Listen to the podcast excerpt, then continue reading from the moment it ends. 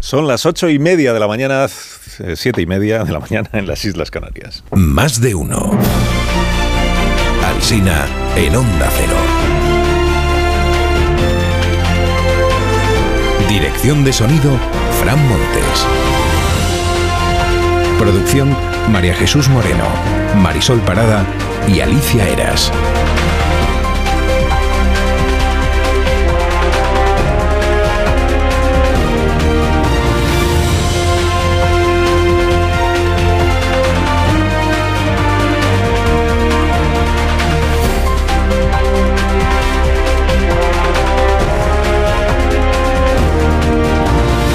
Las 12 y 20 minutos. Aquí estamos contándoles cómo avanza la mañana, pues ya estamos, fíjate, a media mañana casi, y hasta las 12 y 20 les iremos contando cosas. Luego a las 12 y 20 empieza la programación local y regional en todas nuestras emisoras. Usted no le conoce, pero John Vincent Damon murió en Australia hace 13 años. Tenía 69 cuando murió y había sido un hombre de éxito en el negocio y un ejemplar padre de familia, decían los suyos. Uno de sus hijos quiso saber más sobre los orígenes de este padre difunto porque apenas eh, sabía de él que había llegado emigrado a Australia y que era huérfano, que procedía de los Estados Unidos. Entonces recurrió a una empresa de estas que comparan tu ADN y encontró una correspondencia de ADN, un hermano de su padre que vivía en Missouri.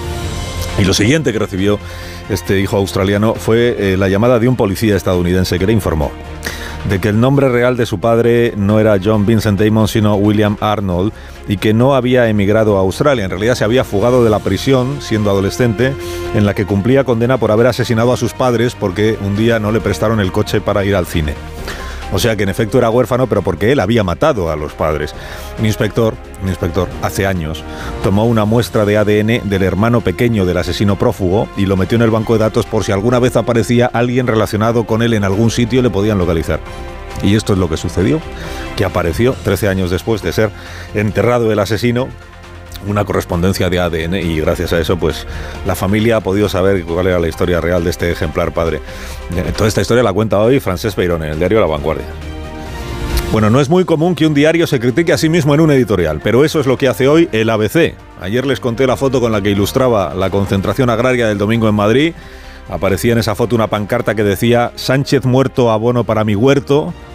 Hoy admite el diario ABC en un editorial que además de ser una imagen de muy mal gusto, la inserción de ese mensaje fue un fallo editorial lamentable, inaceptable, dice el diario ABC, de su propio comportamiento. Inaceptable. Pilar Alegría es la ministra que ejerce de portavoz del PSOE. Los lunes da rueda de prensa, pero este lunes dio plasma, porque difundió una grabación de vídeo con el ataque semanal al Partido Popular, o sea, sin preguntas. De estrategia del avestruz para no responder a la prensa, lo llama la MET en el diario El Mundo. Opina también que la estrategia no va a funcionarle al PSOE y que será imposible que las listas de Bildu dejen de estar presentes en la campaña electoral. Y lo certifican al menos hoy algunas portadas de la prensa. La razón dice que Bildu reanima al PP vasco y arrastra a Vox al populismo penal. Que ya es triste que tenga que ser Bildu el que reanime el PP vasco, por cierto. Los actos de los populares, dice la razón, se llenan como cuando ETA estaba en activo en el País Vasco. Y añade que en la Moncloa creen haber encontrado en Vox una bomba de oxígeno. Llamarle bomba es una ironía, entiendo, en este contexto en el que hablamos. Bomba de oxígeno. Luego escribe Tony Bolaño en La Razón que Covite le ha hecho un fantástico favor a Vox. Que Vox no para de crecer gracias a este asunto y que los estrategas de Génova han errado, porque en lugar de estar ganando partidarios, los están perdiendo en beneficio de Vox. Y luego ya repite Tony lo que ya dijo aquí la semana pasada. Que a Bildu solo le falta pedir perdón y reconocer los errores cometidos. Hay errores, errores. Si solo fuera errores. El español toma nota de que ayer Nadia Calviño dijo que no hay ningún pacto con Bildu y toma nota para desmentirla. Hasta 10 acuerdos ha negociado y firmado el PSOE en esta legislatura. Título de este diario. Sánchez deberá responder a Feijó sobre Bildu en el cara a cara del Senado que planeó con otro guion. Bueno, no estaba previsto que Bildu fuera el eje de una campaña electoral. Pablo Pombo escribe en el Confidencial que Otegui ha llegado a la conclusión de que los condenados por terrorismo son un activo electoral, no por su currículo profesional, que es desconocido, sino por sus antecedentes criminales. Y que lo tremendo, dice Pablo, es que puede ser un cálculo acertado. En la misma línea, Gorka Maneiro en Voz Populi dice, presentar a terroristas como candidatos es una ignominia, pero aún es peor que miles de personas vayan a apoyar con su voto semejante desvergüenza. Titula ABC hoy en portada, las listas de Bildu asustan a Sánchez. ¿Y en qué nota el periódico que le asustan? Pues en que no asistirá a la cumbre sobre Ucrania que ha organizado el Consejo de Europa y a la que sí asisten 40 gobernantes. Dice que Sánchez prioriza la campaña electoral. Apertura de la vanguardia. El PSOE trata de esquivar la presión del PP por las listas de Bildu. El cerco lo llama en páginas interiores, donde recuerda que Aznar dijo en 1989 que era preferible tener escaño a empuñar las armas. 1989, todavía faltaban siete años para que gobernara Aznar. Claro, la hemeroteca es lo que tiene. Víctor Lapuente escribe hoy en El País que es un mito eso de que la polarización política se circunscribe al interior de la M30 madrileña. Eso de que fuera hay una España angelical en la, en la que la gente se entiende. Dice Víctor que no, en España está todo igual. Yolanda Díaz se presentó ayer en la pradera de San Isidro y nos presentó a todos a un nuevo personaje que se llama Juan pueblo o Puebla, no sé bien. Lo que no puede ser decente es que en plena crisis sea Juan Pueblo el que pague las consecuencias. Dios, pero ¿quién es este? Pues sospecho que Juan Pueblo es lo que en otros tiempos se llamaba Juan Español. O sea, el españolito corriente. En versión de Carlos Rodríguez Brown, usted señora, usted señora. Y en versión de Yolanda, Juan Puebla, como el grupo de Puebla. El mundo destaca hoy que la vicepresidenta estuvo un minuto con Podemos y 25 con Íñigo Errejón y con Mónica García. Y Pedro Ballín en La Vanguardia describe la cohabitación de las izquierdas en la pradera de San Isidro como una boda de divorciados. Dice, el reto es organizar las mesas para ver quién coincide con quién. El periódico de España se fija en que Podemos pide extender lo del cine a dos euros, no solo a jubilados, sino también a desempleados, a jóvenes y a personas vulnerables. Pero solo los martes o todos los días, Podemos. En el diario.es cuentan hoy que hay una ola reaccionaria en las aulas que el discurso ultra ha permeado en los institutos y se han extendido postulados franquistas, antifeministas y homófobos, declara una profesora de instituto de Jaca. Cada día oigo más frecuentemente Viva Franco y Arriba España. En titulares que tu abuela no entendería, hoy se lleva la palma este en la portada del diario El Mundo que dice la caída de BuzzFeed o Vice presiona a Google por la viralización de noticias falsas en Discover. Repito para las abuelas que nos escucháis. Y, para la caída de BuzzFeed o Vice presiona a Google por la viralización de noticias falsas en Discover. A ver, el asunto es que medios digitales que parecieron la bomba en su momento se han hundido por el cambio en la política de recomendaciones de Facebook. Dice el mundo, los medios que creyeron reinventar el periodismo. Yo lo leo así como con con retintín, porque creo que está escrito con esa intención. Los medios que creyeron reinventar el periodismo se hunden y añade el mundo que ahora es el agregador de noticias de Google el que se ha convertido en un coladero de titulares engañosos o directamente falsos. Y leyendo a Suances termino, aprendo hoy que en Bélgica no usan contenedores en la calle para eh, echar las bolsas de la basura, que hay que dejar la bolsa de la basura en la puerta de casa, dos veces por semana entre las 6 y las 8 de la tarde, que si la sacas antes de las 6 te multan y si la sacas después ya no te la recogen. Dice Suárez que además cambian las normas constantemente, que si la bolsa para el reciclaje, que si esta otra para otra cosa. Y dice, esta es una frase de Pablo grandiosa, dice, sacar la basura aquí es una ciencia, un arte, un suplicio y la mayor causa de internamiento en instituciones mentales.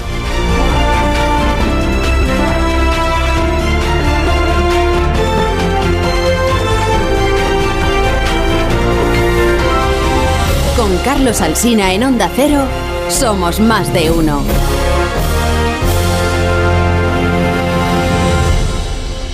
Amamos la radio en este programa, como usted sabe, y a ustedes que nos escuchan, y llamamos las patatas de patatas hijolusa. A ver esa foto, decir patata. ¡Hijolusa! Es que decir patata es decir hijolusa. Por eso, cuando nos busques en el supermercado, dale la vuelta al envase y encuentra nuestra marca para garantizarte una gran calidad en tu mesa. Patatas hijolusa. Amamos las patatas.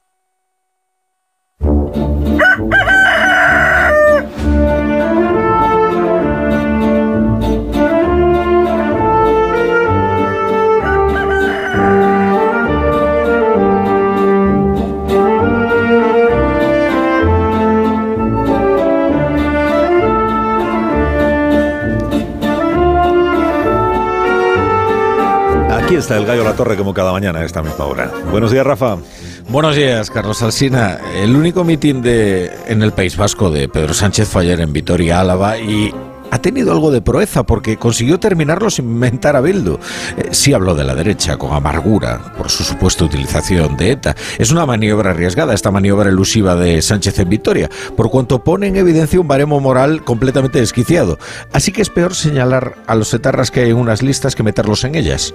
Al menos ayer la denuncia de la ignominia recibió un reproche que la ignominia no mereció. De manera que sí, lo grave no es reclutar etarras para las candidaturas, sino pasarles lista. Ayer aquí en más de uno, Javier Lambán al menos se atrevió a tocar algo esencial, que es la responsabilidad por el más que probable éxito electoral de Bildu. ¿Cuánto le deben a la proyección nacional que le han brindado sus pactos con Sánchez? Evidentemente, si tú les permites capitalizar leyes sociales, presentar la ley de vivienda, hacer alarde de utilidad, hacer alarde de capacidad para imponer medidas, pues lo normal es que luego le vaya bien en las elecciones, a las que se presente con su medio centenar de tarras en las listas.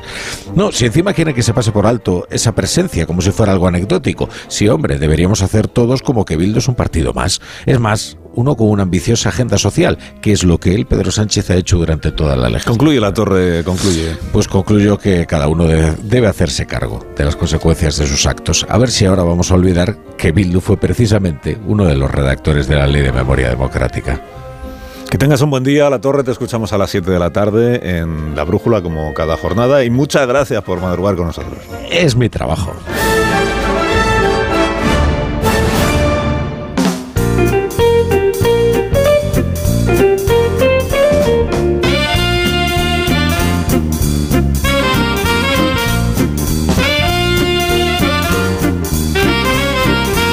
Los Callahan para estas personas que nos acompañan esta mañana. Aliceras, buenos días. Buenos días, Carlos. Vive tu primavera más cómoda con Callahan Adaptation. Tengas el estilo que tengas, Callahan dispone del modelo perfecto para ti que se adapta a tus pies y a tus necesidades. Los zapatos Callahan están fabricados con la tecnología Adaptation que se adapta al pie, combinando los mejores pieles naturales con forros transpirables, antimicrobianos y plantillas extraíbles. Los únicos zapatos que se adaptan a tus pies y a tu forma de caminar, pruébalos. Notarás la diferencia. Tecnología, diseño y confort a buen precio. A la venta, ¿dónde? En las mejores zapaterías y en callahan.es.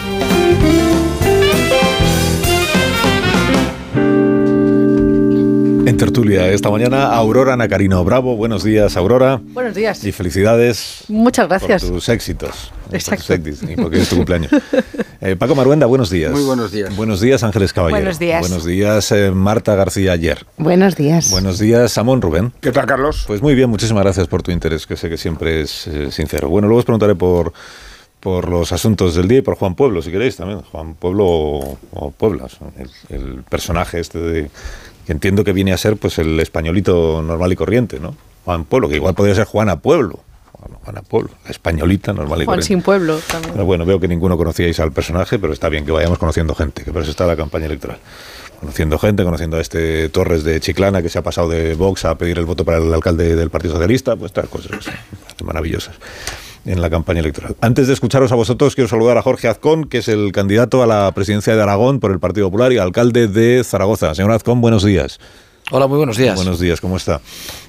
Razonablemente bien. Me alegro muchísimo. Que tuvo debate anoche, tuvieron ustedes, porque eh, nueve, nueve candidatos en el debate de la televisión autonómica. Es difícil hacer un debate a nueve, supongo, ¿no? Le propuse al señor Lambán tener un cara a cara, pero el señor Lambán solamente va a querer tener un debate este, el de la tele autonómica. No va a querer tener ningún debate en ningún otro medio de comunicación, ni a nueve, ni cara a cara.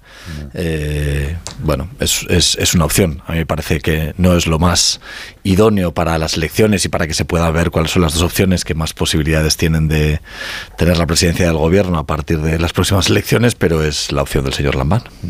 Del, del asunto este de las listas de Bildu en el debate se habló poco me dio la impresión anoche, por el rato que yo lo vi al menos. Eh, ¿Eso es porque no es un tema principal de la campaña electoral en Aragón, lo de las candidaturas estas de Bildu?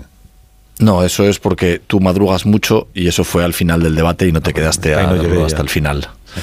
Pero se habló, se habló, claro que se habló. Es decir, ¿cómo, cómo no se va a hablar? Es decir, eh, eh, de los siete asesinos que Bildu lleva en sus listas, Dos de ellos han asesinado a tres aragoneses. Nos interesa como les interesa a todos los españoles, por supuesto que sí.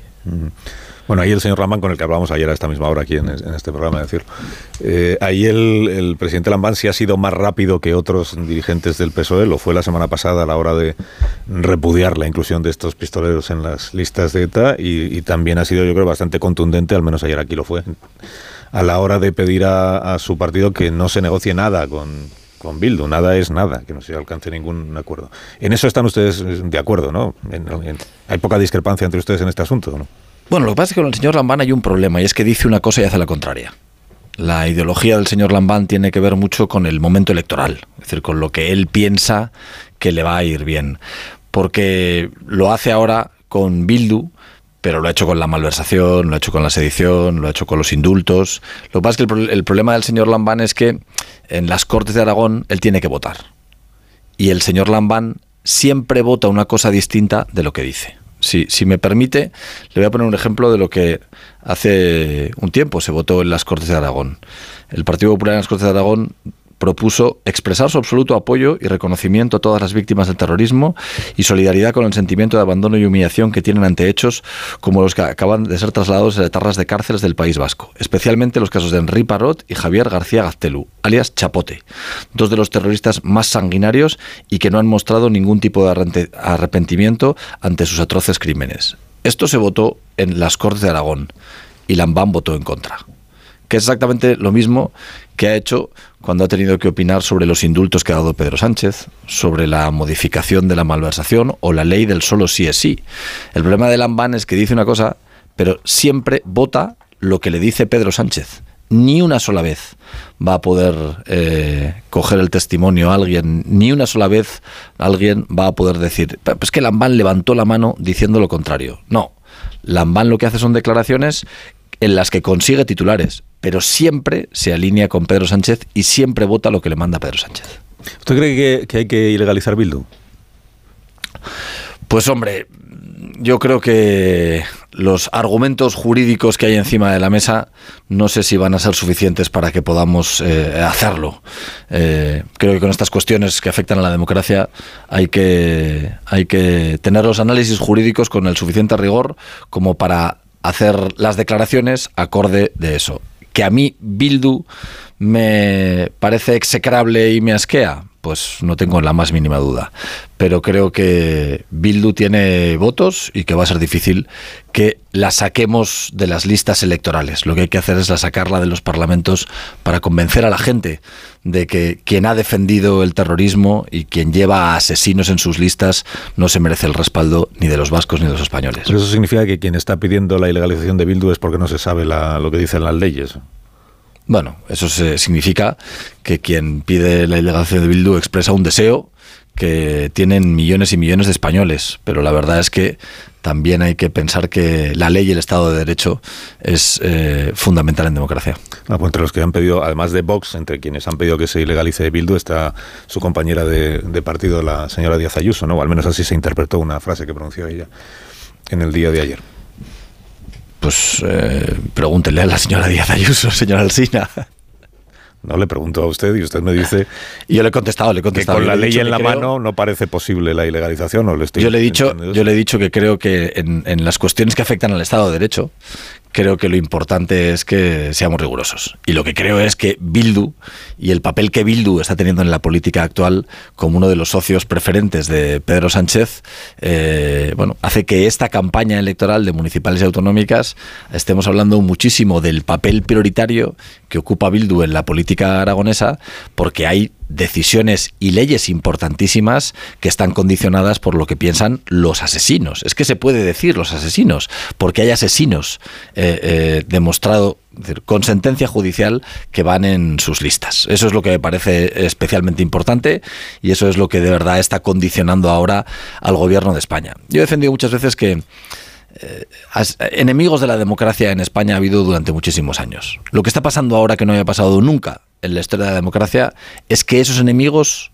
son los socios preferentes de Pedro Sánchez y del gobierno de España. Y eso es con lo que tenemos que acabar. Y eso también eh, significa que votaremos el próximo día 28 para acabar con ello. Eh, ¿Usted es partidario de que gobierne quien gane las elecciones o no? Yo soy partidario de respetar la ley electoral. Es decir, yo soy partidario de que O sea, la no. ley electoral que hay en la actualidad dice que las mayorías son quienes tienen la legitimidad para gobernar. Si a mí me pregunta si creo que es necesario que haya una modificación de la ley electoral y que esa modificación pudiera ir en la línea de que la fuerza más votada pueda eh, gobernar, le digo que sí.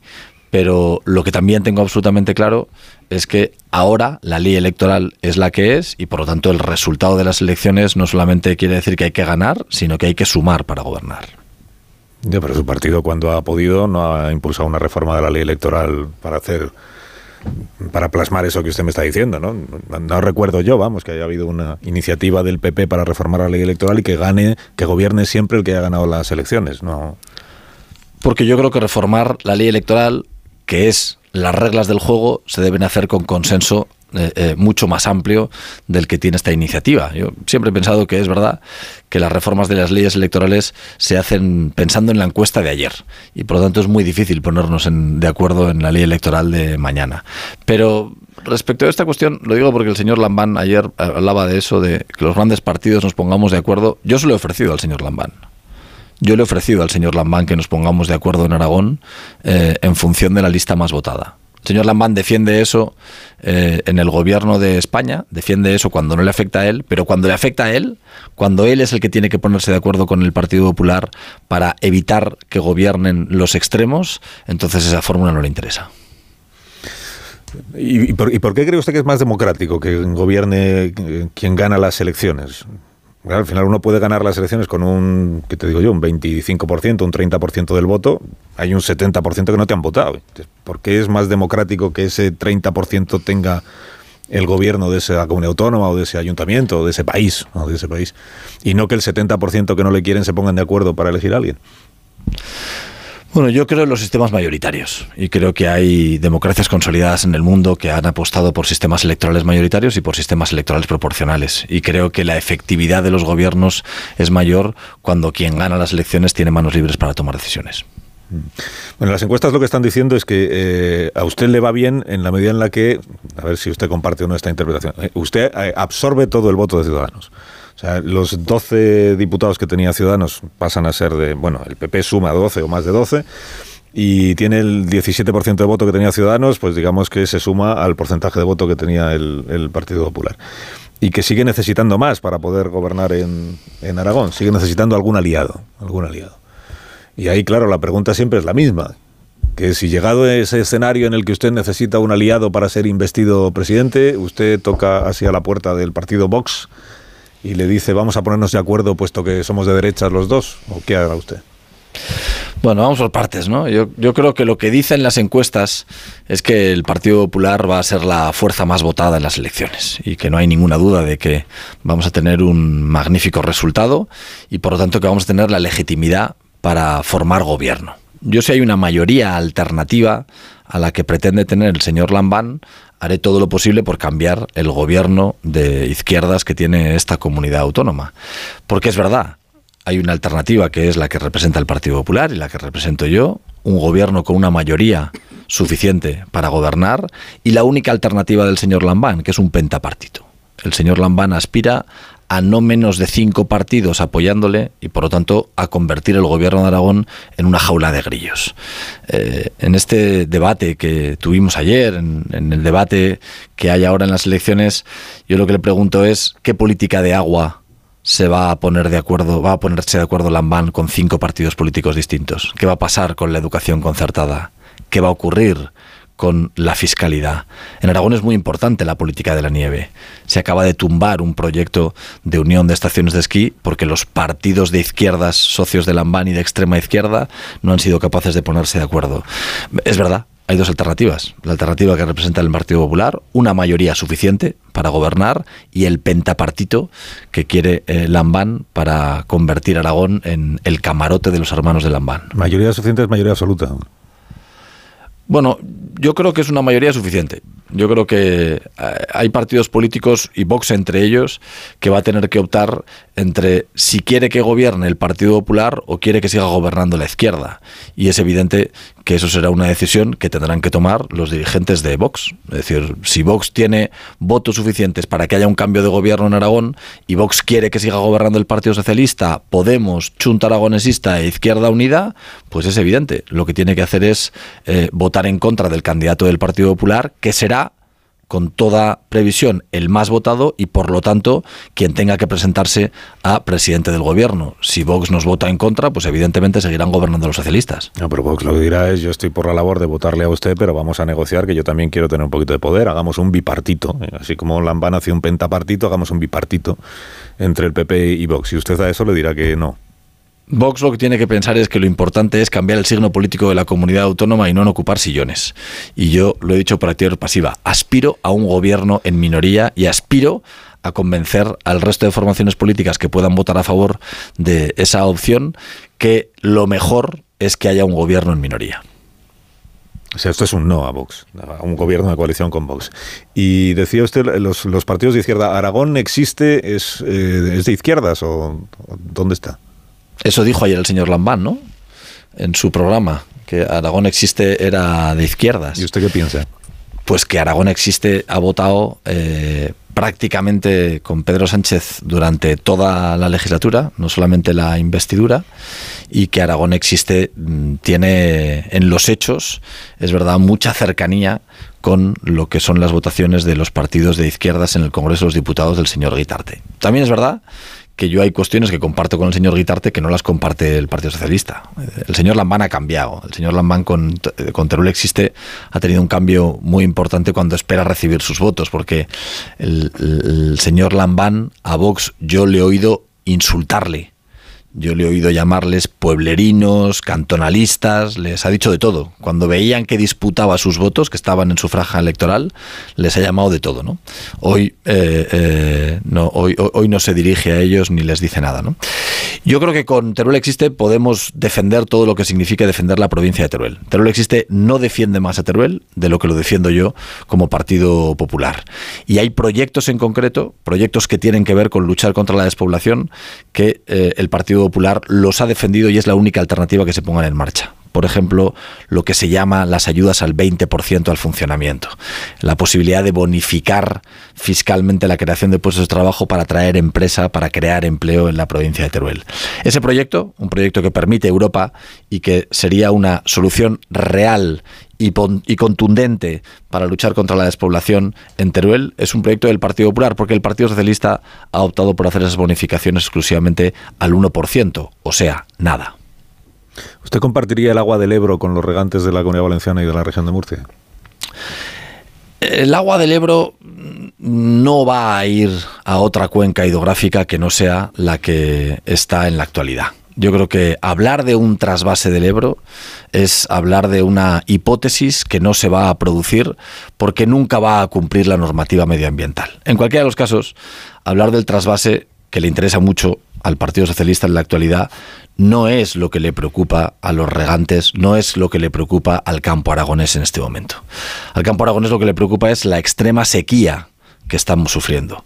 Y por desgracia, de los 1.400 millones que el gobierno de España ha puesto encima de la mesa, a Aragón han venido 15. 1.400 millones y Aragón han venido 15, siendo que somos el 10% del territorio en España. La realidad es que el gobierno de Aragón todavía no ha tomado ni una sola medida para ayudar a quien lo está pasando mal en el campo aragonés.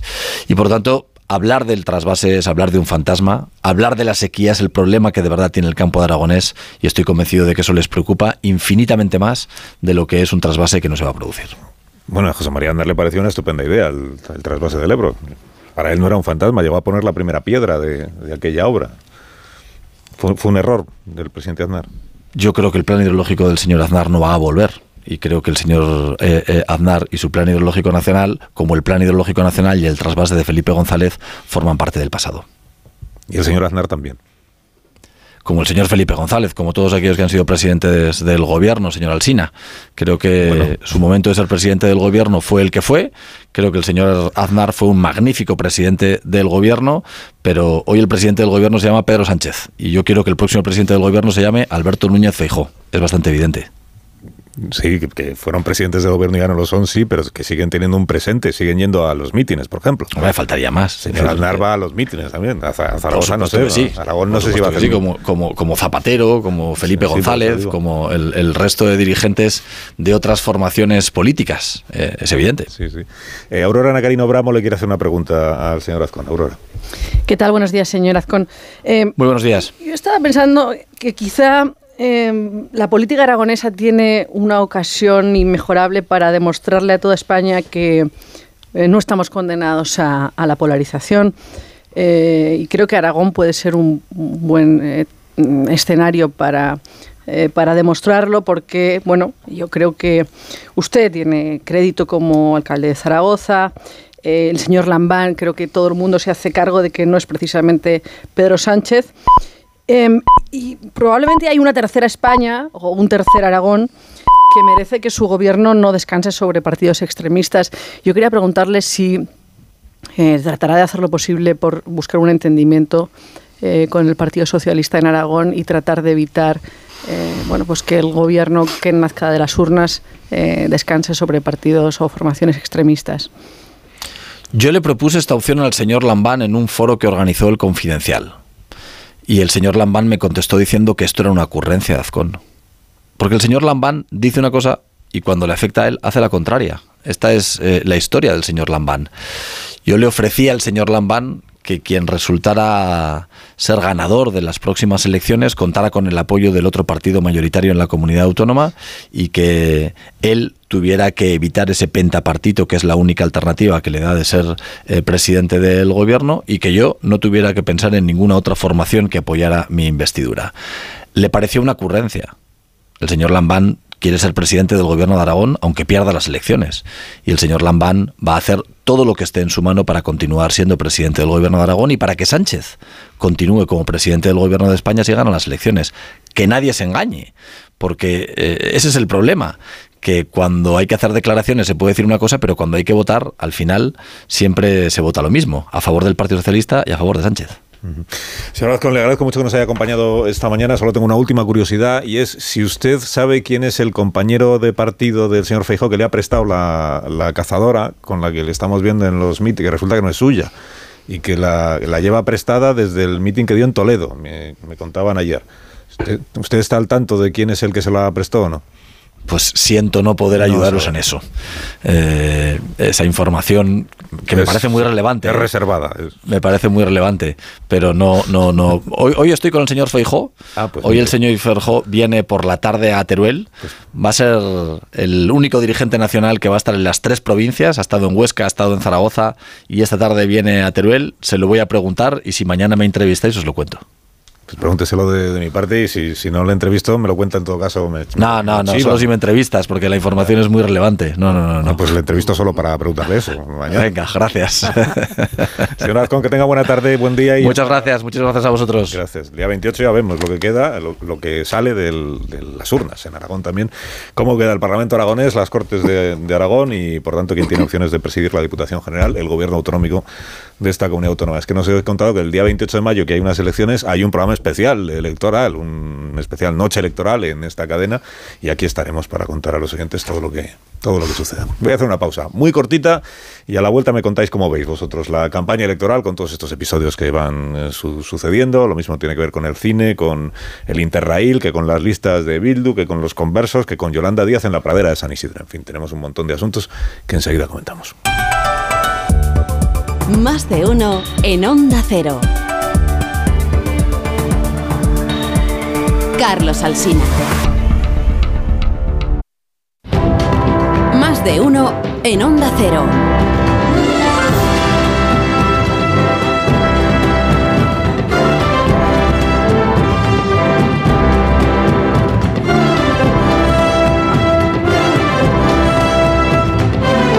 Minutos después de las 9 de la mañana, una hora antes siempre en las Islas Canarias, con Ángeles Caballero, Rubén Amón, Marta García Ayer, Paco Maruenda y Aurora Nacarino Bravo. Analizamos las cuestiones de esta mañana. Campaña electoral, ¿por dónde os apetece empezar el análisis de estas, de estas últimas horas? Tenemos por un lado la- listas de Bildu, digamos que el, el PP y Vox insisten mucho por, ese ahí, por ahí y el PSOE está como incómodo en esa en ese debate. Y entonces está que es que la derecha siempre vuelve con, con neta. Es que dijo ayer el presidente en el mitin de Vitoria, el presidente Sánchez, cada vez que ve perdidas unas elecciones, vuelve con, con, lo, con lo de ETA para arriba, ETA para abajo. Cuando ya no existe. Es eso por un lado. Y luego tenemos los, los, anuncios y las medidas que va aprobando el Consejo de Ministros, que hay Consejo de Ministros esta mañana, y ahí van pues algunas de las medidas que vienen, que viene anunciando el presidente estos últimos días, pues serán aprobadas en, en la mañana de hoy. Bueno, ¿cuál de estas dos eh, cuestiones os parece más eh, vamos, interesante? Vamos por orden, ¿no? Empezamos por Bildu y luego vamos a... Empezamos por donde, por sugerir, por yo. donde vosotros, por donde vosotros y vosotras eh, queráis os parezca conveniente. ¿Quién abre, quién abre análisis, debate, conversación? Nadie. Bueno, pues entonces. Pues yo si quieres, pero es que yo ya como acabo de hacer la pregunta. Pues Maruenda, entonces. Venga. Venga. Bueno, no, la verdad es que el tema es muy interesante, lo nerviosa que se ha puesto la izquierda mediática. Es muy llamativo cómo todos los articulistas, etcétera, están abalanzándose en esta materia, lo cual demuestra eh, pues que les hace mucho daño. ¿no? Y usted, el presidente, la, eh, la derecha vuelve con ETA, ¿no? Quien vuelve con ETA es Bildu, es eh, Otegui. Decir, no es que la derecha vuelva con ETA. Y entonces es muy llamativo que en estos tiempos de la memoria histórica, que están permanentemente con ella, o que si sale un concejal desconocido, pues eh, con un grito franquista, o alguien tiene un pasado en los años 70, ¿eh? 70 del siglo pasado, eh, por haber estado en Falange o en Fuerza Nueva, se convierta en un gran escándalo, ¿no? Es como hemos visto pues, en el diario gubernamental, en Telepesoe y en otros sitios, y no pasa nada, ¿no? Y en cambio ahora, pues la cuestión está, eh, pues que en unas listas electorales, unos señores condenados por ETA, como decía muy bien Azcón, eh, pues dos aragoneses fueron asesinados por personas que están en esas listas, pues es un tema francamente relevante. Yo creo que la iniciativa de la ilegalización que ha suscitado Vox y a la que se ha adherido Ayuso inmediatamente, miméticamente diría, es una maniobra populista muy discutible, tanto por su razón de ser como por su efecto. Creo que sería del todo contraproducente, aparte de probablemente ilegal. Digamos que, que en el caso de la sentencia previa del Constitucional, que en 2014 daba crédito a, a la oportunidad política de Bildu, se resolvía y se zanjaba si hay- se incurría o no en algún problema de incumplimiento de la ley de partidos. Y aclarado ese horizonte, creo que la cuestión no reside en ilegalizar Bildu o no ilegalizarla. Eh, digo que sería un error porque es, ilegal y creo que es un error político. Sería un error político, supongamos, el ejercicio de martirio al que asistiríamos si una fuerza que tiene más del 27 o el 28% de votantes fuera alejada y suprimida del escenario político. Y eso no significa, por supuesto, comulgar con ninguna solo de los postulados de este partido de mierda. Eh, pero, pero de ahí a, a la legalización creo que hay un camino muy grande, lo cual no contradice el espacio incomodísimo en que se encuentra el Partido Socialista por el tiempo que ha tardado en avergonzarse de la iniciativa de Bildu y por todos los pactos que ha urdido con Bildu y por todos los que le quedan por urdir, que creo que esa es la cuestión por la que todavía la actitud no es todo lo beligerante que se merecía. Bildu va a ser un aliado fundamental en el caso de que Pedro Sánchez siga a la Moncloa y lo va a ser en algunos pactos municipales que nos avergonzarán, pero que demostrarán hasta qué punto la situación, yo creo que un poco condescendiente del PSOE obedece a puro, puro ardid electoral. Y, y creo que tiene que pagar ese desgaste en las urnas. Y creo que lo va a pagar. Por eso cuando se contraponían en Puerto Llano el otro día García Paje y Sánchez, era García Paje quien enfatizaba tanto esta idea de que con Bildu no se puede ir a ningún sitio y lo mismo ha hecho Lambán ayer en este programa, ¿no? El deterioro electoral que puede causarle a Sánchez este pacto de vergüenza con Bildu. Yo comparto contigo, Rubén, totalmente esta parte de, de esa incomodidad por parte de- del Partido Socialista es revela mucho también no este eh, matrimonio de conveniencia que llevan eh, manteniendo y que se resume en esos 10 acuerdos ¿no? que comentabais esta mañana que ha publicado el, el- el español que se han hecho durante, durante esta legislatura y de hecho me parece muy relevante eh, igual que también me parece me parece interesante también formularnos esa pregunta también de qué hacemos con o sea cómo se articula y cómo se convive con esa parte de la población vasca que es independentista, eh, radical de izquierdas y cómo se encaja eso en un sistema en un sistema democrático. Esa gente que sigue todavía pensando en España como un país Dame un minuto, absolutamente eh, sí. Ángeles, porque está publicando el correo eh, que los exetarras de las listas de Bildu renuncian a formar parte de las candidaturas, los que tienen, los que fueron condenados por delitos de sangre, o sea, los que fueron condenados por asesinato. Dice la información que los exetarras incluidos en las listas de Bildu renuncian a ser elegidos en las listas. Eh, siete de los candidatos en su día dicen que quieren así contribuir a la convivencia y a la paz. Texto íntegro del comunicado que reproduce el correo y que han difundido estos individuos.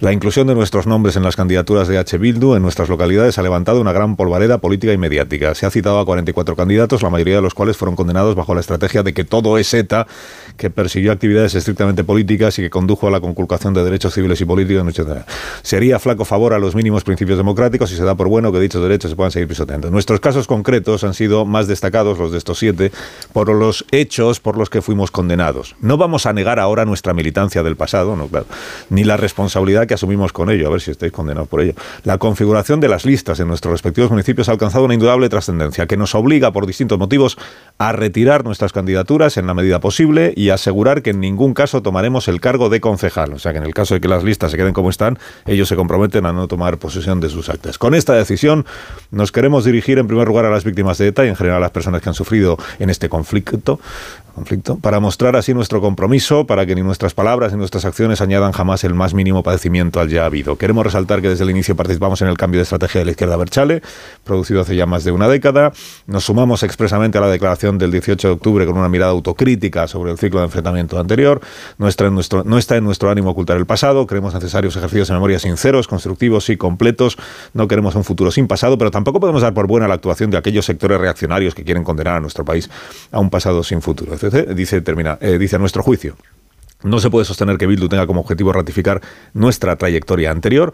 A nuestro entender, este proyecto político representa un futuro lleno de esperanza que, no, que ha logrado la adhesión de numerosas personas, incluidos muchos que en su día se enfrentaron a nosotros abiertamente, que nos censuraron y que condenaron nuestra actuación. Obviamente, es su participación en este proyecto colectivo que es Bildu, no tiene, no tiene por objeto legitimar a ETA. Y por eso dice que eh, reafirman su compromiso de no ser en ningún caso concejales después de estas elecciones. Y lo firman pues los siete que ya sabéis, que son el tal Torre, el tal Uribarri, el Maruri, el tal Tinín, eh, Agustín Muñoz Díaz. Eh, este es el comunicado que acaban de difundir y que incorpora pues un elemento, entiendo, muy novedoso eh, a este a este debate, porque porque el desenlace, de hecho. El desenlace, de Que esta gente estuviera en las listas. Con motes, además, que es, o sea, es, un detalle, pero caray.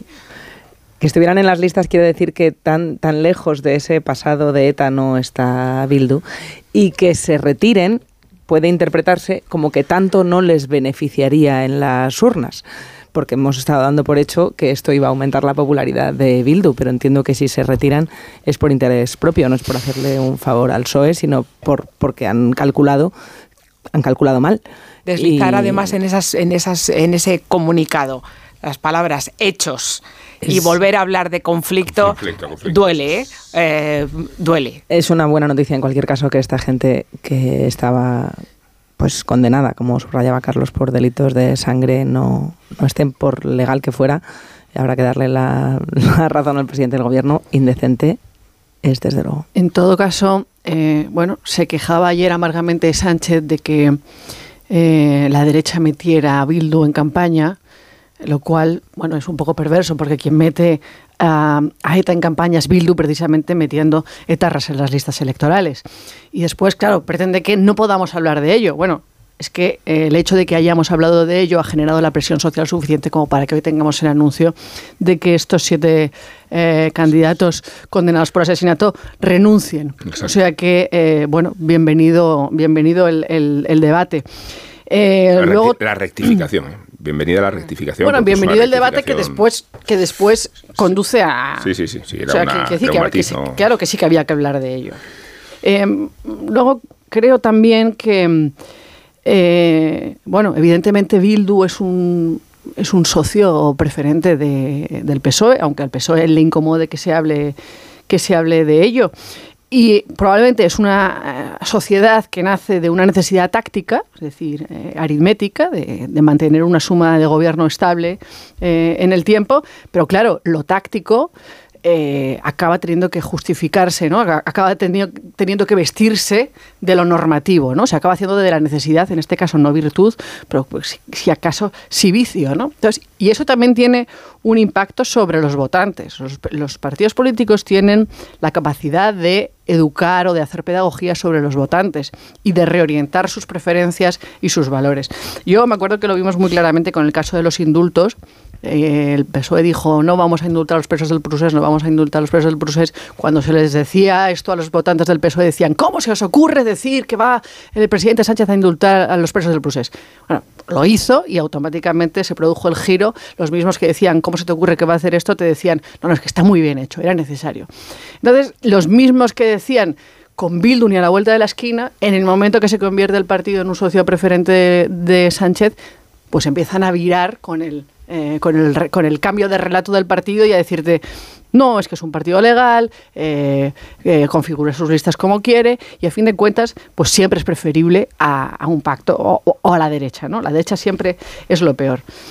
Bueno, pues cuidado con, cuidado con los mensajes que lanzamos desde los partidos porque, eh, bueno, porque tiene consecuencias ¿no? sobre, sobre las preferencias de los votantes y a fin de cuentas tenemos que responder a la pregunta de, bueno, ¿en qué sociedad queremos vivir después del fin del terror? Y no puedo dejar de señalar una última cosa. Aquí el, el problema no es solamente de oferta, no es solamente que eh, Bildu ponga etarras en, en unas listas, que, que lo es. También hay otro elefante en la habitación del que se quiere hablar menos, porque siempre es mucho más incómodo hablar de los ciudadanos que de los partidos y de los políticos, que es el problema de la demanda. Es decir, que hay cientos de miles de personas en el País Vasco que les parece muy bien votar estas listas.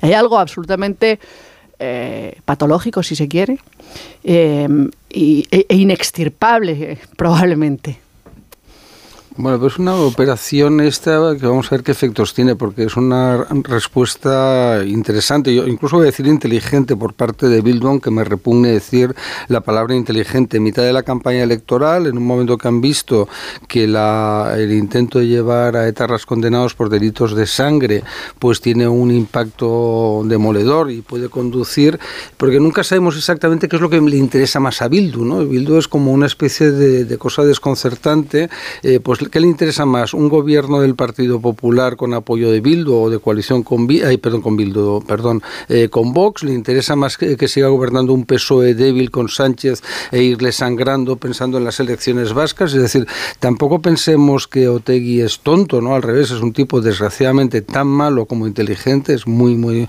una persona perversa y sin ningún tipo de escrúpulos, por algo era uno de los líderes eh, de ETA, ¿no? Del aparato político. Entonces vamos a ver esto como impacto Yo creo que el daño también ya está hecho, porque al final lo que muestra es la falta de principios que tiene este gobierno. A Sánchez tanto le da pactar con independentistas, con filoetarras, etcétera, y sacar a pasear a Vox no tiene tampoco eh, la capacidad de compensar frente a lo que es eh, todos esos, como se dice vulgarmente, y es verdad, ¿no? Decía, son los enemigos de España. Vamos a ver qué reacciones hay a lo largo de, de la mañana. Estoy, no estaba pensando ya qué distinto habría sido todo claro. si desde el minuto uno el Partido Socialista hubiera sido el más beligerante Exacto. contra uh -huh. la inclusión de estos tipos en las candidaturas sí. y pudiera presentarse ante la opinión pública hoy diciendo eh, desde el primer minuto les exigimos que sacaran estos tipos de sus listas y esto es lo que finalmente han hecho y gracias a la presión que hemos ejercido. Qué distinto habría sido todo de esto que hemos escuchado estas últimas jornadas, de esta incomodidad un poco difícil de entender, eh, por lo menos para mí la incomodidad del Partido Socialista ante esta situación, no sabiendo muy bien si hay que opinar o no hay que opinar, que, el presidente luego, dos días después, con lo que es legal pero, pero no es decente, pero a la vez medio gobierno diciendo, bueno, pero están en su derecho porque las listas las elige cada partido. Todos aquellos que estos últimos días desde algunos partidos de la izquierda, especialmente la Dirección Nacional de Podemos, han estado diciendo que aquí cada partido es libre de meter a quien quiera en las listas y que por tanto no hay que utilizar el dolor de las víctimas. Supongo que hoy lamentarán que, que Bildu al final haya tomado la decisión de sacar de las listas a unas personas que tenían todo el derecho del mundo a ir en las, en las candidaturas. Yo, qué distinto habría sido si la reacción del Partido Socialista hubiera sido otra. Y además, cambio además, de guion. Si estás de acuerdo con los. Si, si, si tú eres capaz de defender los pactos, 10 pactos que has alcanzado con Bildo en esta legislatura, porque ninguno de ellos tenía que ver con meter asesinos en tus listas, claro. pues lo que tienes que hacer es defender abiertamente tu política y cuanto... salir y decir efectivamente tenemos acuerdos con Bildu en determinadas cuestiones porque nos parece que es lo inteligente, lo razonable y porque en esas cuestiones en concreto estamos de acuerdo con Bildu y no pasa nada por estar de acuerdo con Bildu. Pero esto el presidente diciendo de esto que no se hable, de esto que no se hable, pero ¿por qué? ¿Y cuánto se desnaturaliza el, el desnaturaliza el debate de Feijóo y Sánchez hoy a propósito de este argumento, que iba a ser la pieza de toque fundamental? Es que ya es el segundo cambio de guion que van a tener, porque ahora con esta, con esta noticia, o sea, que está, no será- ahora está tecleando alguien con Pero no muchísima será fuerza. esta ¿eh? tarde el, el presidente del gobierno el que saque el asunto, ¿no? Porque hemos No, quedado en que pero- Bildu en campaña lo saca a la derecha, nada más. Entonces el presidente no dirá nada. Si Feijóo no dice nada, no hay Bildu esta tarde en el Senado, en el debate, ¿no? O siquiera Bildu es la ETA. Sí, sí. la ETA, ni siquiera. O sí. Bueno, una pausa cortita, ya veréis. Y a la vuelta, eh, no me habéis hablado de la otra parte de la campaña electoral, que eso es la subasta de Ahora, ahora los vamos. anuncios, los, las medidas, los, los cálculos, estos que estábamos haciendo antes, lo voy a contar fuera de micrófono, sobre entonces cuántos mayores de 65 pueden ir al cine eh, por dos euros hasta completar el presupuesto que tiene calculado el, el gobierno de España. Que sabemos que no son todos. ¿eh? ¿Cu- ¿Cuántos pueden ir al cine? ¿Y cuántas veces? ¿Cuántas veces? Solo los martes, un minuto, ahora seguimos.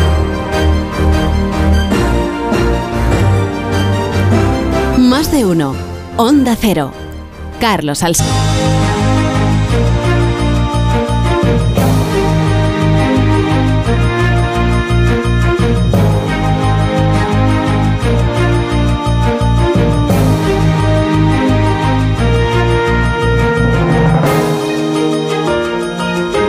Las nueve y media, una hora menos en las Islas Canarias. Antes repasamos las opiniones que hay al respecto de lo de Bildu. Recuerdo a los oyentes que se incorporan ahora que hay una novedad relevante esta mañana, que es que los siete de los 44 estos de antiguos de ETA que van en las listas de Bildu, siete que son los que tenían condenas, los que tienen condenas, aunque ya se han cumplido, por delitos de sangre, por asesinato, estos han renunciado a, a ir en las listas y ellos mismos dicen en el comunicado que si no es posible salirse de las listas, pues por lo menos se comprometen a no ser concejales.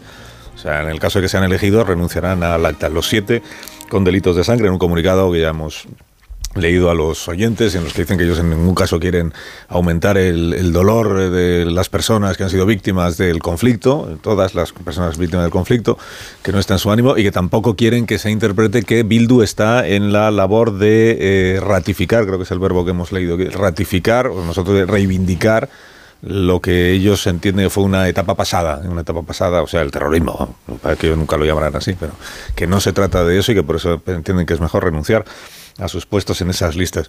Eh, nos ha ofrecido este, esta declaración que hizo ayer, antes decíamos, todos aquellos que estos últimos días han estado de perfil diciendo, bueno, pero tienen derecho a tal y no se debe hablar de este asunto en la campaña electoral, ¿qué van a decir, qué van a decir hoy?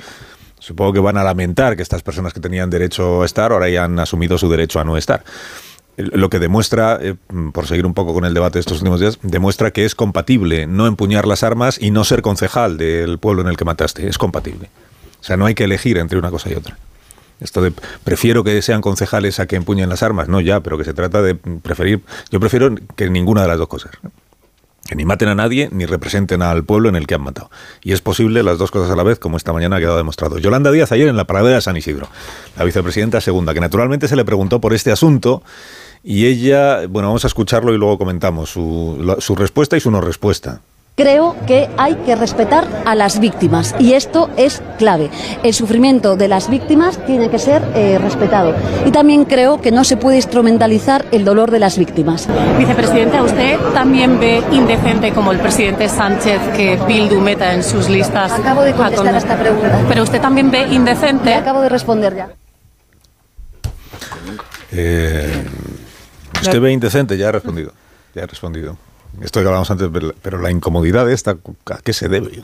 es y, indecente, decir, sí. y decir lo mismo de- con dos frases diferentes. Tenía hay que respetar el dolor de las víctimas. El dolor de las víctimas debe ser respetado. Tenía ensayada esa esa la- frase para que sonara contundente y en la repregunta es cuando se viene Pura abajo. tibieza. Claro, se viene abajo la pretendida contundencia. Y ese ya he contestado también revela esa Una incomodidad. incomodidad, claro. de- de- ya tenía en su cabeza que iba a pasear por la por la pradera imponiendo o dando la bendición a determinados candidatos o ¿por qué? candidatas. ¿Pero por y qué? ¿Pero por qué? ¿Pero cuál es la razón de la incomodidad? Que no lo entiendo, de ¿verdad? Que- No lo sé. O sea, ¿Usted cree que es indecente? Sería llevar- estupendo preguntarle. Sí, lo creo. ¿Qué pa- ¿Ya está? Sí, lo creo. Yo entiendo No, no, que ya le he respondido. yo entiendo que cierta indefinición a veces puede ser eh, tácticamente interesante, ¿no? Esta cosa de la transversalidad que cultivaba al principio eh, Podemos, pero claro, llega un momento en el que si no respondes sobre nada, si todas tus respuestas son absoluta vacuidad sobre todo, si nadie sabe lo que piensas sobre ningún tema, si no tienes opiniones fuertes sobre nada, es, es, es una propuesta absolutamente inane. Y es que cada vez que hay un tema eh, mínimamente polémico, se le pregunta a Yolanda Díaz y no se sabe lo que piensa. Sabemos que está a favor del bien y en contra del mal, pero, pero poco más. En líneas generales, porque si no sabes dónde está Bildu, tampoco lo tienes muy claro ese debate. ¿eh? Claro, sí, sí, es que encima los que son más fáciles de posicionarse, bueno, pues tampoco. Bueno, os decía antes de la otra parte de la campaña electoral que son el bombo de los premios, esto de a, quién le toca hoy en el, carrusel de anuncios de medidas que benefician, que sean los mayores, que sean los jóvenes, que sean los jóvenes, que sean los mayores, porque los que están en medio, pues, o los que estamos en medio, la verdad es que no hemos pillado nada todavía en esta campaña electoral. Entonces, ¿hay algún comentario que queréis eh, hacer sobre el cine, el Interrail, el aval del ICO, las...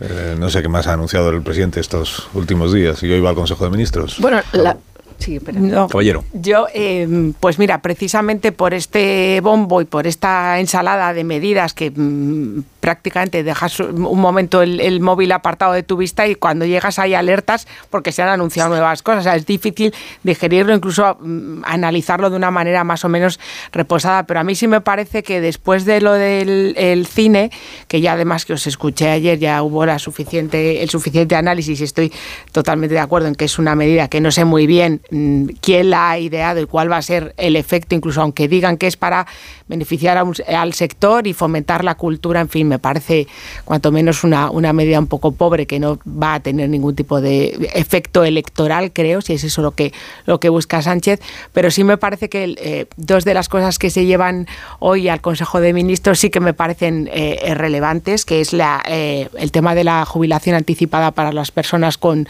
a partir de un 45% de discapacidad, teniendo en cuenta que dos de cada diez hogares en España tienen al menos a una persona con discapacidad pues me parece que esto sí que es, es interesante. Y luego eh, a mí me gusta también la parte del derecho al, al olvido oncológico, ¿no? teniendo en cuenta también que hay prácticamente, se diagnostican al año 300.000 casos de cáncer en España y que bueno, que los enfermos de cáncer sabemos que tienen más dificultades para acceder a determinados servicios, eh, hipotecas, contratar un seguro y también me parece que eso sí que es interesante. Y por eso precisamente lamento que se estén mezclando medidas que me parecen interesantes y que afectan, sobre todo en el caso de las dos de hoy, teniendo en cuenta que son dos cosas que llevan también implícitas una sociedad como la nuestra cada vez más envejecida. O sea, tener más años también implica que aparezcan ciertos niveles de dependencia asociados o no a una determinada enfermedad, pues me parece precisamente un poco triste que acaben siendo fagocitadas y también lo entiendo eh, temas como el Interrail o como el tema de las medidas del cine, la verdad. Claro, es que esa ensalada que decías de medidas,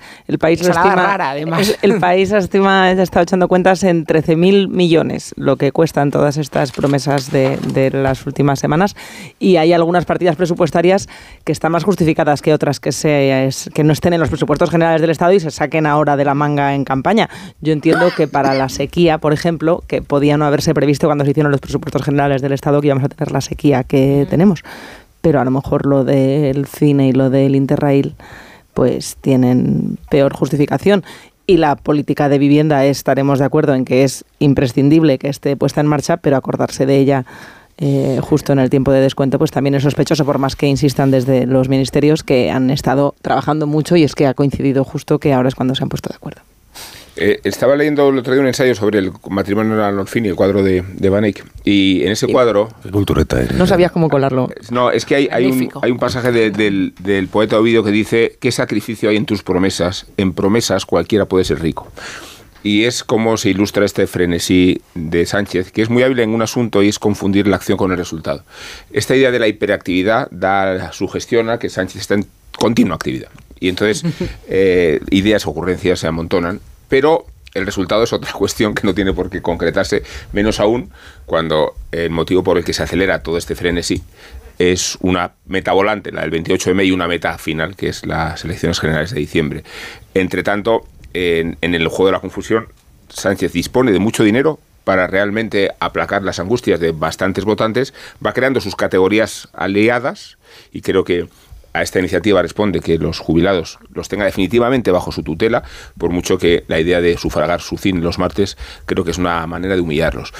Pero la iniciativa no es humillar al jubilado, la, eh, iniciativa es... Eh, tener para sí esta categoría electoral, como quiere tener la categoría electoral de los nuevos votantes, como quiere tener la categoría electoral de los jóvenes que necesitan ayudas para emprender una vivienda. ¿no? Y en ese camino tiene mucho control de la agenda y mucho dominio de la actividad política. Creo que degradada por el uso y abuso que hace del Partido Socialista para que en lugar de ser medidas gubernamentales que discuten el Consejo de Ministros se conviertan exclusivamente en munición electoral. Disculpadme un momento que tengo al teléfono a una persona con la que tengo interés en charlar esta mañana. Eh, se llama José Enrique Núñez. Eh, señor Núñez, buenos días. Muy buenos días. La cazadora es suya. La cazadora era mía. ¿Cómo que era suya? La cazadora de la que lleva el señor Núñez Feijó en los mítines. Era suya. Eh, la, cazadora era mía y lo digo porque, bueno, lógicamente, pues se la ha regalado ya al presidente, como no puede de otra manera. Eh, pues Perdóneme, se, la ha regalado porque no se la devolvía. bueno, bueno, bueno. Lo importante es eh, que, bueno, que, el objetivo, el objetivo era que el presidente en Toledo, la verdad es que el cambio de temperatura con con Valladolid era bastante importante y sobre todo que estaba lloviendo y bueno, la cazadora es impermeable y bueno, pues simplemente fue un ofrecimiento, yo creo que es la anécdota de campaña graciosa y bueno, ya está. No, a mí me parece un tema, quiero decir que, o sea, vamos a ver, primero el presidente es Núñez Feijó, viene del mitin en Valladolid a Toledo y digamos en un, en un acto de imprevisión absoluta, pues no va bien vestido, o sea, no va adecuadamente. No, el presidente venía, el presidente venía de, de Badajoz, venía de Badajoz, de iniciar campaña, pasaba por Toledo y continuaba hacia Valladolid. Y lógicamente, pues las condiciones climatológicas en, en Valladolid cambiaron, empezó a llover y aparte bajó la temperatura y bueno, simplemente pues a la salida de Toledo había dos opciones, o, o que parara en, carretera, dado que el presidente de Fijo se desplaza en coche y no en otros medios de comunicación, o en este caso de transporte, y parar a, comprar ropa en algún centro comercial de carretera o bueno pues simplemente estaba el ofrecimiento yo llevaba la cazadora. Sinceramente ese día que yo también tenía eh, mítines en Madrid pues me había salido de Madrid bastante pertrechado y bueno pues he hecho el ofrecimiento de la cazadora que como le he dicho era impermeable. Pero que llevaba usted cazadoras de más para no llevaba un jefe y una cazadora. Ah o sea que se, podía usted quitar la cazadora sin pasar frío vale. Efectivamente. Y entonces usted se la ofrece a Núñez Feijó él naturalmente se la pone. Eh, ¿Alguien le dijo que bien le sienta? Pues mire, usted fue a la salida del sitio donde teníamos, donde habíamos celebrado el mitin, donde habíamos tomado algo al acabar del mitin y, éramos un grupo de personas que estábamos allí y bueno, él se la puso, obviamente como era impermeable, dijo, bueno, pues la llevo, eh, pues acaso eh, las condiciones empeoran, como fue el caso. De hecho, incluso eso estuvo a punto de, suspender el acto porque era ley libre en, en Valladolid y ya está, y punto. No tiene más historia. Pero, pero dígame solo una cosa. Eh, porque luego hemos ido viendo al presidente Núñez Fijó que llevaba todo el tiempo la caza. ¿Usted, ¿Usted en algún momento le ha sugerido que, que, que, en fin, que era de vuelta.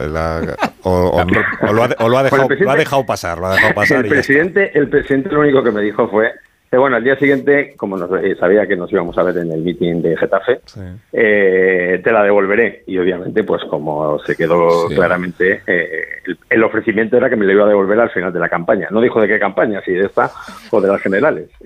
Y por lo tanto, bueno, yo creo que, como le he dicho antes, yo creo que le queda bastante bien, por cierto, la, cazadora, creo que le queda bastante bien. Y bueno, yo se la he regalado, ya le he dicho que, bueno, para él, que le queda bastante bien y Y sobre todo, porque voy a revelar un dato. yo creo que hace promoción de, la moda española porque la cazadora es de una marca española. ¿De, qué marca es? Mango. Ah, de Mango. Bueno, pues eh, pues muchas gracias. No, sería, o sea, le tenía usted mucho cariño a la cazadora. a veces uno tiene una prenda que es la que más quiere en el mundo y tiene comete el error de prestársela a alguien y, ya no la vuelve a ver. Bueno, bueno. me gustaba, me gustaba la cazadora. Le gustaba. así en pasado. Bueno, eh, señor Núñez, muchas gracias por habernos atendido esta mañana y por contarnos esta anécdota de la campaña electoral, pero que se ha convertido ya en uno de, de los elementos pues más comentados de, estos últimos días. Gracias, bueno, Encantado, un abrazo. Eh, José Enrique Núñez, que es diputado del PP en la Asamblea de Madrid, me dicen. Y que es el, el, ex, el ex propietario de la. Hoy un, caso de desprendimiento orgánico orgánico dentro del partido, desprendimiento de generosidad, pues que yo creo que merece ser eh, subrayado en programas como este. hacemos una pausa. ¿Queréis decir algo sobre.? No, hace un gesto bonito, ¿no? Que hay que salir pertrechado, que es lo que ha dicho el que sale el de Un gesto bonito, dice, venga, ponte la cazadora. Por si acaso, siempre. Ponte la cazadora Alberto, que es impermeable, así no te mojas. Bueno, y que es un poco más moderna de lo que suele vestir. el candidato también. Sí, pero no necesariamente le queda mejor. que no es fácil reclamar la prenda cuando el, Claro, el eso- líder de tu partido se la ha puesto, ¿no? A ver cómo sí, se la sí. pides, ¿no? Por eso- ¿Cuánto de voluntario tiene el regalo, ¿no? Es- si es un regalo inducido, si es un regalo condicionado. No, claramente es un, regalo re- un inducido, regalo sí, en vista de que nunca más la vas a volver a ver. Dice, pues ya se la he regalado. Pues, Qué remedio. Qué remedio. Un minuto. ¿Y si se pusiera de moda? ¿no? ¿El qué? ¿Regalar cazadoras? No, la cazadora de, el, el modelo Feijó, ¿no? Eh, si se pusiera de moda, quedarte con, la- con cazadoras que te prestan No, los el amigos. propio modelo, el propio modelo. Pues es posible que eso suceda, claro. Imagínate que Ahora igual se va a agotar el modelo. al mitin de mañana igual van todos con todos los Es asistentes. como con cuando la reina se pone un vestido de no sé qué y se agota en la tienda. Pues, Pues es una idea. Mira qué igual. bonito quedaría que esta tarde en el Senado todos los eh, integrantes del, del grupo parlamentario del PP llevaran la cazadora de. Iba a quedar un poco castrense, ¿eh? Sí, un poco, sí. Lo digo. ¿eh? Castrense y casi castrista. Un minuto, ahora mismo seguimos. Más de uno en Onda Cero. ¿Cansado? ¿Fatigado? Más de uno en Onda Cero.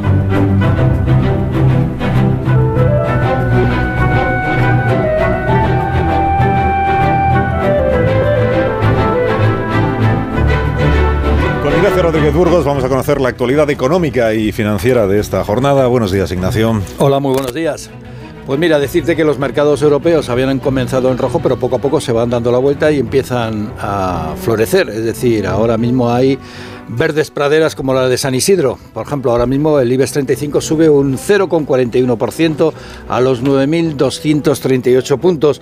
Grifols, AENA eh, e Indra la tecnológica son los valores que más suben esta última. Indra con socios nuevos, por ejemplo, la entrada eh, del grupo de tecnología de defensa escribano en su capital. Tiene la intención de llegar hasta el 10%.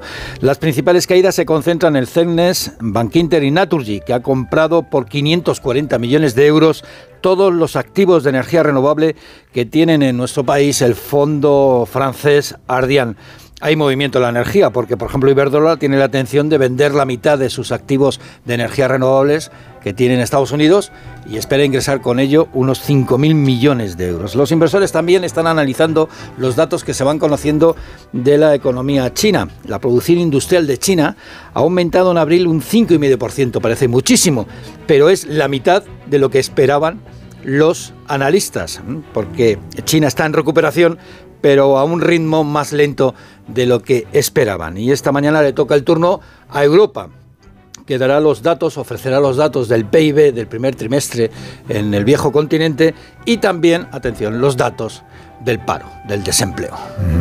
Gracias, Ignacio, y que tengas buen día. Muchas gracias. Seguramente esta tarde en el Senado el presidente Sánchez sí sacará a relucir que la Comisión Europea ayer actualizó sus previsiones económicas para este año en, en el caso de nuestro país ha mejorado en medio punto la previsión económica, que está, que está muy bien. Todo lo que sea mejorar, pues, pues ojalá se cumpla la, mejoría. Eso y que la inflación eh, también ha moderado la previsión de inflación para este año en nuestro país. O sea que los indicadores económicos que ayer presentó las estimaciones, que ayer presentó la Comisión Europea, digamos que sí respaldan la parte del, del discurso del gobierno que dice en materia económica las cosas van eh, razonablemente bien, o desde luego no tan mal como hace un año eh, se preveía o preveían casi todos los institutos de estudios. ¿Alguna cosa más queréis decir sobre la campaña electoral en los eh, cuatro minutos que, que os restan? A ver, Aurora. No, yo quería enlazar con una cosa que había dicho eh, Rubén, Sí. em, que es bueno que es esto de la política performativa, ¿no? En la que lo- la acción es el anuncio. Realmente si se cumple o no da lo mismo, porque la acción es el anuncio, la política es, es el anuncio. Y luego volver un poco sobre la confusión de poderes que tenemos en este país, utilizando los altavoces de las instituciones del Estado para hacer eh, anuncios electorales, utilizando el dinero público y también de los fondos europeos para eh, pagar probablemente la, fin- la- la campaña eh, más cara de la historia y también la confusión incluso entre administraciones, ¿no? Cómo interviene el poder central con todo el aparato, eh, con todo el músculo eh, de Moncloa para intervenir y condicionar unas elecciones que son municipales y autonómicas. Yo creo que hay un elemento de caudillismo, casi, es decir, no es que se hagan promesas, como ha dicho el propio Sánchez, se anuncian actuaciones. Eh, no es si yo gano haré esto, sino eh, voy a hacerlo, voy a hacerlo mañana. Em, y además todo esto nos lo anuncia sin pasar por el Consejo de Ministros, que se supone que es un órgano colegiado, ¿no? Y casi recuerda un poco aquello de, de Chávez diciendo hágase o expropiese, nos faltaría ya ver a Bolaños saliendo muy diligente a cumplir la, la orden del presidente. Y creo que también hay casi, salvando las distancias, un elemento ya de Estado corporativo, ¿no? Que es una cosa, bueno, pues como por decirlo suavemente, muy, muy poco liberal, ¿no? Parece que el gobierno ha troceado la nación en, grupos vinculados por intereses corporativos y básicamente se dedica a comprarlos, ¿no? Casi como unas compras de, de, gremios, los pensionistas, los estudiantes, los funcionarios, los trabajadores con discapacidad, la industria cultural, ¿no? Eh, bueno, siempre ha habido coaliciones de, de intereses, eh, pero, pero probablemente nunca fue tan descarada ¿no? esa estrategia electoral de, de comprar votos como, como en una subasta. Eh, la pregunta que se hacen algunos es si esto no es demasiado burdo como para que funcione. Pero, pero bueno, no creo, ¿eh? a mí la, no me parece una medida sutil. Os voy a decir una cosa. Evidentemente, el mayor problema que tiene Sánchez a estas alturas es de, es de credibilidad. No, pero pero, no, en este, no, pero en los mayores de 65 años el PSOE le saca 11 puntos al PP. Y eso se explica muy claramente Sí. porque les han subido 8 Un puntos. ocho y medio. 8 puntos la Ocho y pensión. medio, ocho y es medio. No le quite el medio. con 8 y medio. o sea, comprar votos funciona. Sí. ¿Queréis, eh, ¿Quieres indultar a alguien esta Sí. mañana? Bueno, pues si quieres, este es el momento de que lo hagas. Pues antes de que- es una buena costumbre. eh, voy a indultar a Georg Ganswein, que fuera secretario de Benito XVI, quien fuera calificado como el George Clooney del Vaticano y quien ha terminado convirtiéndose en el Harry de la Santa Sede. La simplificación ya me la perdonaréis. Explica la aparición de las memorias en que Monseñor se despecha y se despacha de Francisco, atribuyéndole un papel siniestro en el acorralamiento del Papa emérito. Y nunca he sido partidario del pontífice porteño, ya lo sabes, Carlos. Pero entiendo perfectamente que Bergoglio pretendiera subordinar la incómoda vecindad de otro papa y al asesor que ejercía de mediador, vete tú a saber si abusando del papel de secretario. El memorial de Ganswein acaba de publicarse en España y se resume en una sentencia que el difunto Benedicto XVI le habría confiado en un trance de estupor. Francisco ya no se fía de mí, ni tampoco se fía de su apolíneo secretario, de tal manera que el Santo Padre ha aprovechado la defunción de Ratzinger para expulsar a Ganswein de la curia y para desterrarlo a Centroamérica, seguramente Costa Rica. Es el viaje inverso que hizo Francisco y el destino ejemplarizante que ubica al pájaro espino, menudo pájaro, a 10.000 kilómetros de Roma. Lo decía Andreotti desde su cinismo. Cuando Cristo nos decía que pusiéramos la otra mejilla, sabía muy bien que solo teníamos una.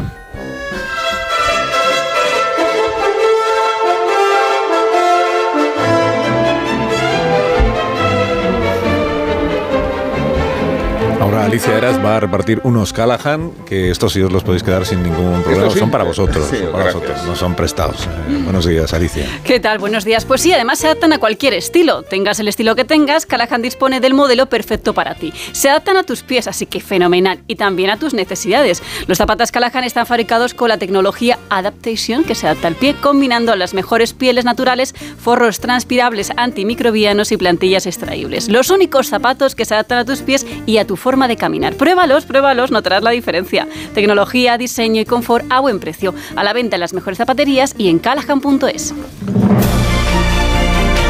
Pues hasta aquí hemos llegado con el repaso a la actualidad y a los asuntos de esta jornada. Es verdad que no os he preguntado y por eso no habéis podido comentar lo del caso de la conversión electoral en Chiclana. Es uno de los episodios más interesantes de las últimas horas, ¿no? Este, este que también ha renunciado a ir en la lista, pero este era de Vox. Entonces ha renunciado a ir en la lista de Vox porque se ha dado cuenta de quiénes van con él en la lista. Entonces ha visto que no son gente que a él le agrade. No solo se sale de la lista de Vox, si es que se puede salir uno de una lista, que no sé cómo se hace eso, sino que pide el voto para el PSOE, para el candidato, para alcalde, para el alcalde que es del PSOE. O sea, te presentas en una candidatura de Vox para desbancar al alcalde del PSOE y lo que acabas haciendo a mitad de campaña es salirte de la lista porque no te gustan tus compañeros y pedir que siga el alcalde porque has llegado a la conclusión de que lleva muy bien la ciudad. La que ha salido de la lista es la de Vox de Parla. Esa es la que me es interesa a mí. Traficante de por lo de drogas la- que, que pedía Presuntamente, presuntamente. La indulto mañana. la indulto que se ha mañana, encontrado la casa llena de, de dinero y de... Permisión. Tengo aquí el expediente abierto. Pues, eh, pues, por- hay muchas pruebas, ¿eh? lo vas a tener difícil para justificar. Sí, de la que dijo Rosa Belmonte a las 7 y media de la mañana que lo que es intolerable es su peinado. El mayor, Ay, Cada el mayor crimen de ¿Cómo queremos a Rosa? lleva en la cabeza. Ese, ese no es presunto, ese sí que es un hecho. No hace falta esperar algo. Eso es hecho probado.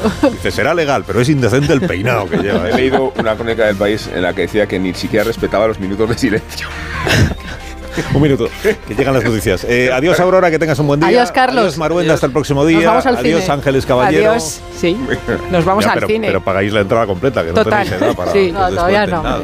Adiós, Marta García. Lleras, no vamos a. Parla a investigar. Hasta mañana. A Parla es un buen sitio. Adiós, Amón. Tiene buena rima. Adiós, adiós, adiós.